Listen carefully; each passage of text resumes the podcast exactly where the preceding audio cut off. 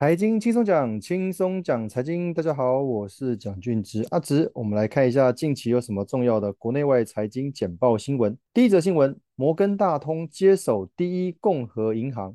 哦，这是美国的一间银行。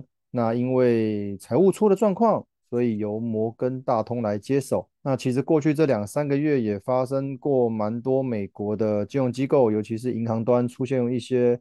财务上面的问题，那可能是导致破产、政府接手或者其他的企业接手。其实很简单，就是这些银行他们的现金不足，然后他们投资在债券的部分哦，因为债券也一直在跌的关系哦，这是升息所导致哦，所以让这些银行端出现了一些问题。这些都不是很新的银行哦，一般都有大概三四十年左右的哦，也算是相对比较资深的一些银行了。哦，那陆续陆续出问题，所以导致很多美国的民众会担心说，哎，我的钱在银行里面会不会拿不出来？那对银行端来讲，他们也希望借着这样子的机会，就是减少一些放贷出去。哦，上次有跟各位提到说，他们会保留多一些现金在金库里面，哦，这些借出去的贷款能够少一点。不过他们另外一个隐忧就是，之前借出去的贷款。会不会变成呆账哦？因为利息一直在升嘛，那对有借贷的民众或企业来讲，他们还款的压力也变大了。这件事情或许要等升息这个东西暂时告一个段落，才有办法解套了。那不过升息要暂时告一个段落，也要看通膨有没有办法有效的被抑制下来才行。第二个新闻，美国银行信贷紧缩恐怕会拖累经济。刚刚提到了。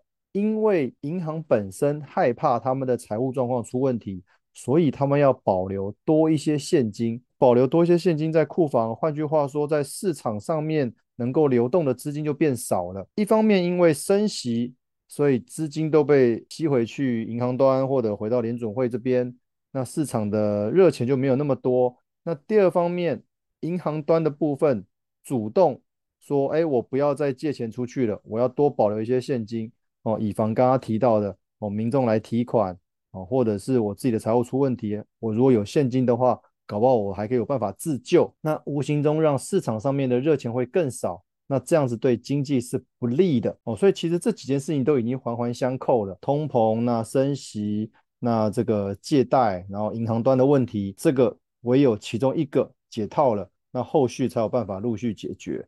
那这一部分我们只能持续的观察下去。再一个，联准会前一阵子开会，他们都在聚焦停止货币紧缩循环，意思就是我到底该不该继续升息啊？因为目前的升息已经到了接近一个临界点哦，因为这个月又升了大概一码左右嘛，那已经来到了五趴了，已经是相对高的一个水位了。那该不该再继续升下去？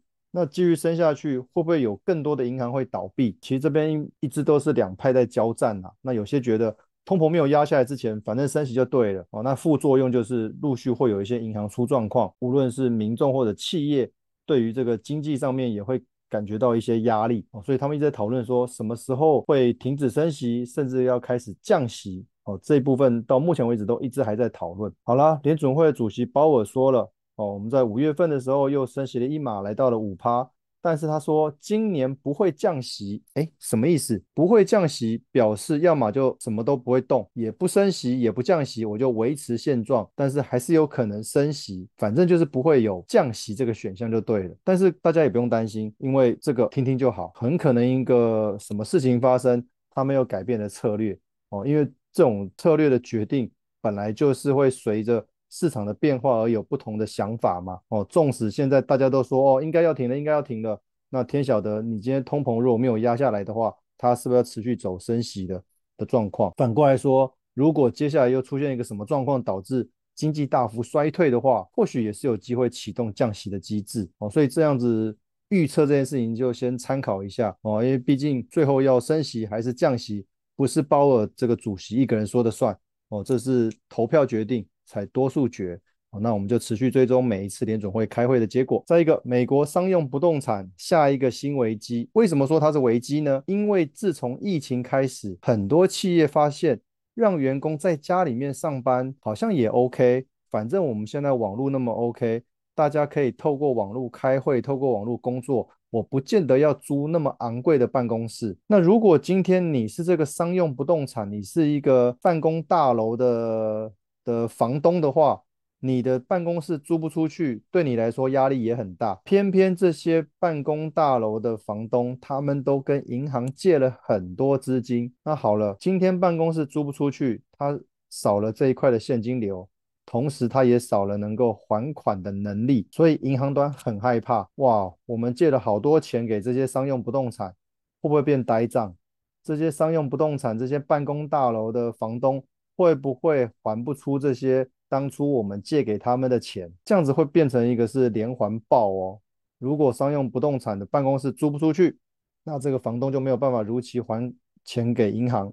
那银行就变呆账，银行变呆账，这个银行的财务有没有办法持续下去？哦，所以这个牵一发而动全身呐、然后这每一个产业每一个环节都要很小心。再来，我们来到澳洲，澳洲抗通膨，意外恢复升息，因为最近的一些基础建设又开始热闹起来了。哦，无论是造桥铺路还是盖房子，那很多都用到铁矿砂，那这一部分对澳洲来讲是受惠的。那东西变贵，那东西变贵，无形中通膨就会上来。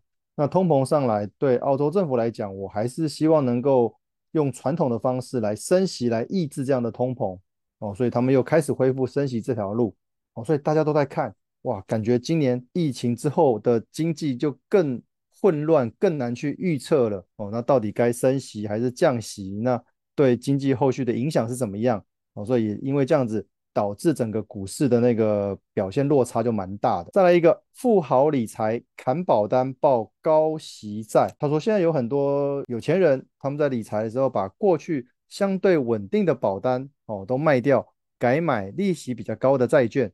为什么？因为对债券来讲，目前的价格相对便宜，那利息又不错，那是不是有机会两个地方都赚到？我有机会赚到债券的价差，那也有机会赚到配息。哦，所以很多人就把资金转到高配息的这些公司债啊之类的。那不过我觉得还是回到这资产配置啦。哦，每一个理财商品、理理财工具都有它的特性。哦，那这个不能混为一谈，也不能说谁好谁不好。当然了，对大部分人来的人来讲，就是逐利率、逐报酬率而居嘛。哪边可以让我赚到更多的钱，我的钱就摆哪边。哦，不过还是要小心这部分，就是。还是要做好资产配置。好，再一则 AI 抢饭碗，IBM 停增七千八百个职务。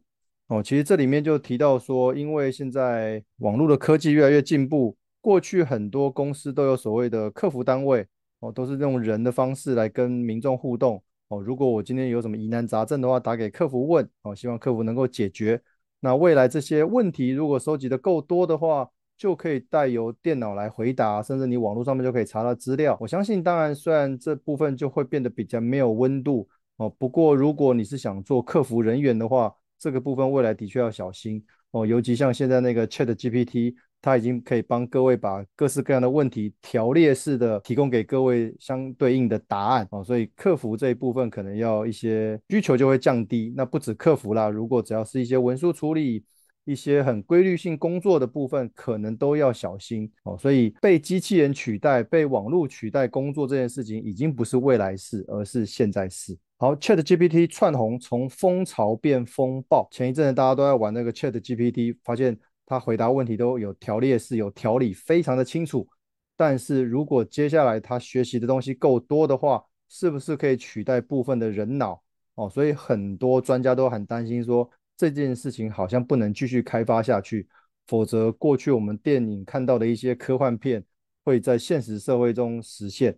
哦，但我觉得这个很为难，所以我们到底是把电脑这东西当做能够帮助我们的，还是变成我们未来的敌人？这个目前为止也看不太出来，但是觉得变成我们敌人，就是会威胁到我们人类的生活跟工作的倾向还蛮大的啊。那这一部分你要小心，然后因为这个科技的进步实在是。有时候是过去我们始料未及的部分。最后一个，婴儿潮变老，财务压力成了大问题。其实无论是哪一个世代遇到了退休，尤其现在高龄金融的关系，大家都会烦恼我的退休金从哪里来。不过我们再往前延伸一下，如果你是年长者在烦恼你的钱从哪里来，有一个很大的原因，你过去或许没有学太多的理财，所以导致你在退休的时候才惊觉说退休金不够哦，开始要学习。当然，我相信你只要愿意学习的话，什么时候开始都有机会让你的财务变好。但是我们如果在时间再往前拉的话，如果未来会有这样的问题，那我们是不是要及早开始学习投资理财？我们趁年轻就要学习投资理财，就可以降低甚至避免到了高龄的时候，财务还是一团乱，退休金都不知道在哪里的问题哦。所以为了降低未来老年的财务压力的话，我觉得学习投资理财这件事情要及早开始。好，以上就是过去这段时间的各大报的财经简报新闻，跟各位分享到这里，谢谢。